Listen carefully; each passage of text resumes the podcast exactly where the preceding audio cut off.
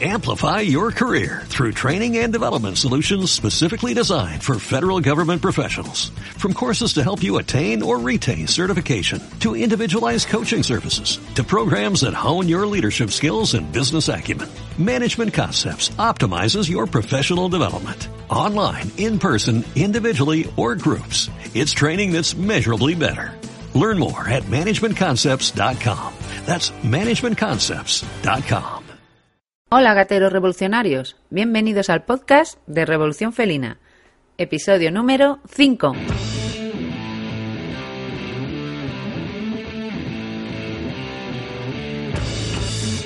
En el podcast de hoy voy a hablarte sobre los grupos sanguíneos felinos, cuáles son y por qué es importante que conozcas el de tu gato.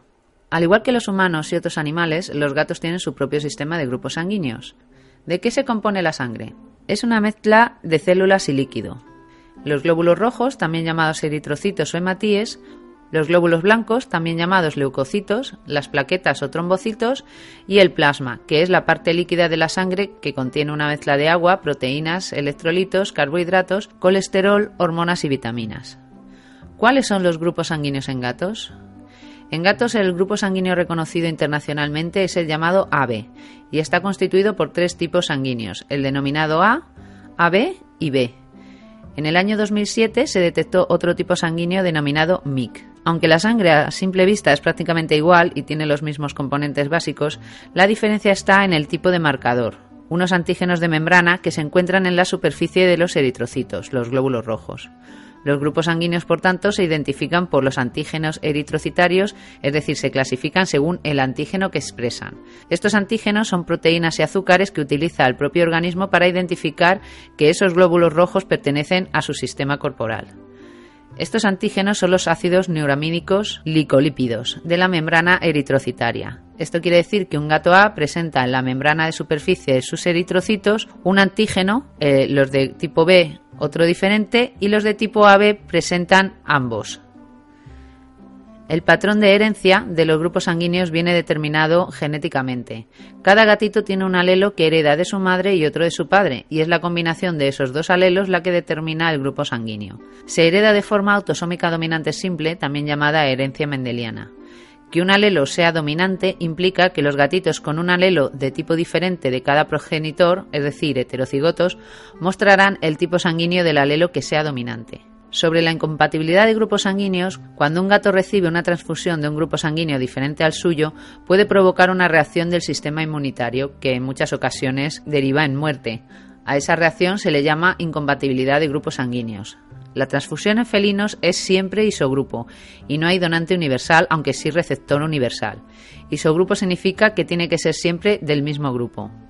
Los gatos generan anticuerpos naturales, también llamados anticuerpos antigrupo, a partir de las 12 semanas de vida. Naturales significa que no requieren de una sensibilización previa para que el gato los produzca, es decir, que no hace falta haber tenido una transfusión antes ni nada por el estilo. Y antigrupo indica que cada grupo presenta anticuerpos frente a los que no le son propios. Una peculiaridad de los gatos es que presentan una carga distinta de anticuerpos dependiendo del tipo sanguíneo. El tipo sanguíneo A presenta una muy baja concentración de anticuerpos anti-B. El tipo sanguíneo B tiene una gran cantidad de anticuerpos anti-A, es decir, pueden destruir glóbulos rojos del grupo A. Y los gatos con el tipo sanguíneo AB tienen tanto anticuerpos anti-A como anti-B. Sobre las características específicas de cada grupo sanguíneo, el alelo A es dominante sobre el alelo B. En caso del tipo A pueden ser homocigotos o heterocigotos. Su determinación genética implica que pueden ser homocigotos A portadores de A, heterocigotos A portadores de AB y heterocigotos A portadores de AB. Sobre el grupo sanguíneo AB, sus características básicas serían que el alelo AB es dominante sobre el B, pero recesivo frente al A. El tipo AB es un receptor universal, como ya comentaba antes. En el año 2016 se ha identificado una variante genética rara de la sangre AB en gatos de raza Ragdoll que aún está en estudio. La determinación genética del grupo AB es que pueden ser homocigotos AB portadores de AB o heterocigotos AB portadores de B. Sobre el grupo sanguíneo B, sus características básicas es que el alelo B es el más recesivo de todos y que presenta altos títulos de anticuerpos anti-A. Su determinación genética es que siempre es homocigoto B portador de B, ya que es el más recesivo. Sobre el grupo MIC, Sus características básicas es que se desconoce su prevalencia. Se trata de un haloanticuerpo detectado en un gato doméstico llamado Mike y de ahí el nombre MIC. Los gatos pueden ser MIC positivos o MIC negativos. Las transfusiones de sangre MIC positivo pueden causar reacciones posttransfusionales en gatos sin ese antígeno, incluso entre gatos del mismo grupo sanguíneo. La ausencia de este nuevo antígeno de glóbulos rojos MIC puede asociarse con anticuerpos antimicrobianos naturales y puede provocar una reacción de transfusión hemolítica aguda después de una transfusión de sangre compatible. La determinación genética por el momento aún es desconocida. ¿Cuál es la prevalencia de los grupos sanguíneos felinos? Pues la prevalencia en grupos sanguíneos en gatos se utiliza principalmente para estudiar la proporción de números de gatos que no son A, es decir, para descubrir cuántos son B o AB. En el 2017 se realizó un estudio, vamos, el año pasado, para documentar la prevalencia de los tipos de sangre felina en la península ibérica. Colaboraron 1.070 gatos, de los cuales 827 eran gatos comunes y 243 gatos de raza, todos de Portugal y España. Sus edades eran entre 1 y 8 años de edad y el total presentó una prevalencia de que de tipo A eran el 96,5%, de tipo B el 3,5 y de tipo AB 0. O sea, de tipo AB no encontraron ningún gato. En la web puedes ver una tabla donde se indican los datos exactos del estudio por razas, pero puedes ver que no aparecen gatos como sagrados de Birmania o ragdolls, aunque sorprendentemente sí figuran 53 siameses.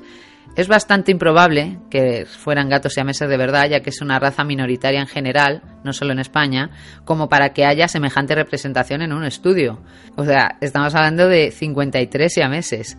Y bueno, de este tema ya hablaré largo y tendido en otro post. Sobre los gatos de raza, independientemente de este estudio, eh, normalmente se estudia la frecuencia del grupo sanguíneo B, de forma que hay unas determinadas razas con baja frecuencia de tipo B menos del 10%, que serían, por ejemplo, los bengal, los maine los bosques de Noruega, orientales, siameses y tonquineses. Luego hay razas con una frecuencia intermedia de grupo B, que digamos el 10% o el 25% del total de individuos de esa raza son grupo B y serían los abisinios, los persas y los somalíes y luego los que se consideran con alta frecuencia de gatos tipo B, es decir, más del 25%, pues serían los british, los sagrados de Birmania, los cornish rex, demon rex, exóticos, ragdoll, angora turco y van turco. Yo realmente estas estadísticas, eh, yo creo cualquiera que sepa de gatos no tiene mucha lógica, porque por ejemplo que digan que es alta la frecuencia de gatos tipo B en el exótico, que es un persa, o sea, un exótico es un persa de pelo corto y te lo ponen aparte, pues me parece bastante extraño. Pero imagino que este tipo de estadísticas se irán perfeccionando con el tiempo hasta que den datos mm, que cuadren más con la realidad. ¿Cómo puedes conocer el grupo sanguíneo de tu gato? Pues hay dos formas de conocerlo. O por determinación serológica, que te dirá si es AB o AB, o por determinación genética, que identifica tanto lo que el gato es, es decir, el genotipo, como el fenotipo, que es decir, lo que porta. En determinación serológica eh, puede hacerse por medio de un laboratorio donde le extraen sangre a tu gato y lo mandan a un laboratorio donde allí lo analizan o por tarjetas de identificación donde por medio de una sola gota de sangre que incluso podría hacer uno mismo en casa eh, puede saberlo en el momento. Eh, hay tres tipos de tarjetas. Está el más famoso, es el test de Albedia, que tú pones una gota y por medio de unas rayitas, pues según aparezcan las rayas, pues ya sabes lo que es. Luego está el test de MS Rapid Bet, que es como el más antiguo, de los primeros que salieron, que es en una tarjeta, pones una gota en cada uno de los pocitos y el que se aglutine, ese es el grupo sanguíneo. Y luego de esa misma marca, DMS Rapid Bet C felino es parecido al de Albedia en el sentido de que tú lo metes ahí y según las rayitas que te marque, pues es de un grupo u otro. Para la determinación genética, eh, se realizan test de ADN. Normalmente es por medio de un frotis bucal, aunque bueno, también puede realizarse por sangre. Este tipo de test te dice si tu gato es A o AB. No puede confirmar si es A o AB, ya que el grupo AB tiene peculiaridades aún por descubrir y genéticamente no han llegado a, a separar el 100% uno de otro.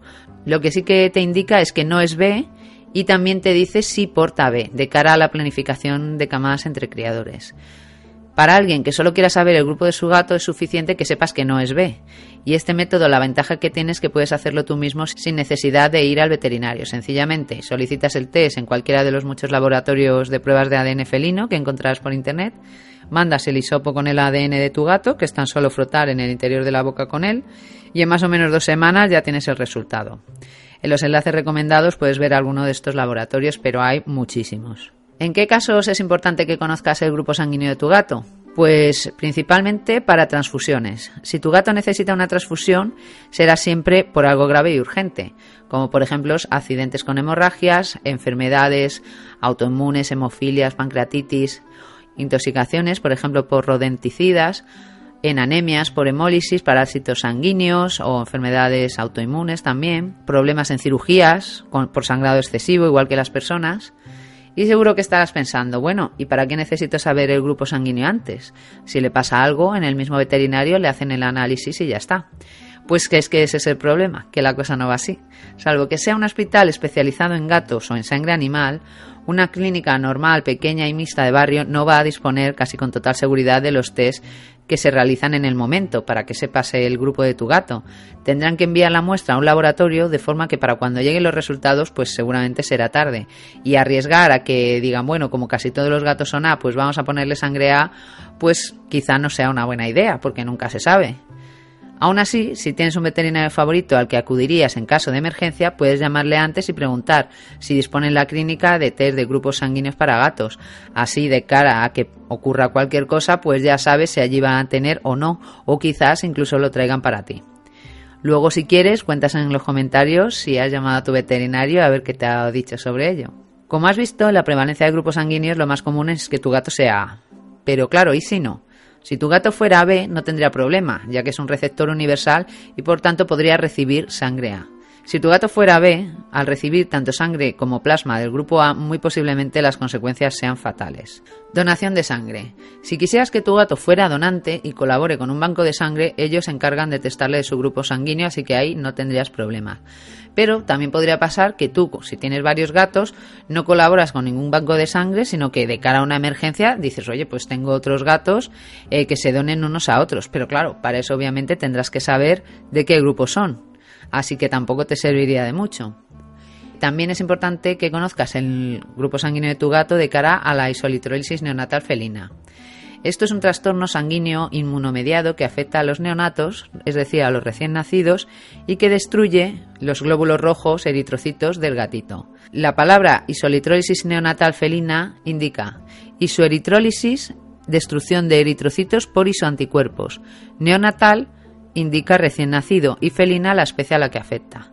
No debe confundirse con la enfermedad hemolítica del recién nacido que afecta a las personas, ya que aunque en ambos casos se produzca la destrucción de eritrocitos, en los gatos la enfermedad ocurre en el periodo posparto y en las personas durante la embriogénesis, ya que atraviesa la placenta. La isolitrólisis neonatal felina, por tanto, se produce en el periodo postparto, más concretamente en las primeras horas de lactancia. Solo se produce si la madre tiene grupo sanguíneo B y los gatitos grupo sanguíneo A, y solo si ingieren calostro de su madre las primeras 12-24 horas. Los gatitos nacen absolutamente normales, pero desde el momento en que consumen el calostro pueden desencadenarse los signos clínicos, que suelen ser fatales.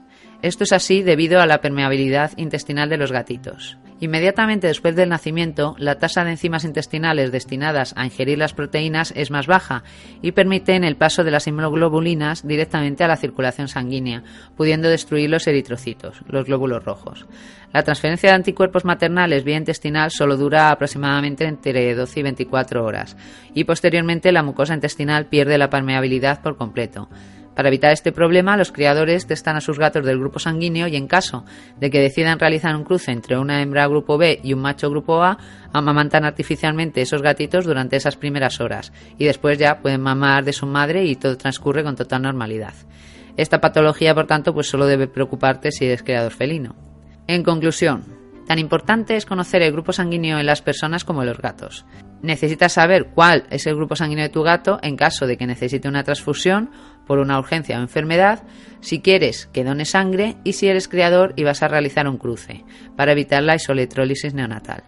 Te recomiendo que incluyas en el plan de salud de tu gato el test de grupo sanguíneo ya que puede ser un dato que salve su vida en un futuro y que incluso si lo haces por ADN lo puedes realizar tú mismo sin ningún problema ni trauma para el gato. Si tienes cualquier duda, ganas de expresar tu opinión o te apetece sencillamente escribir, puedes dejar libremente un comentario. Besos mil.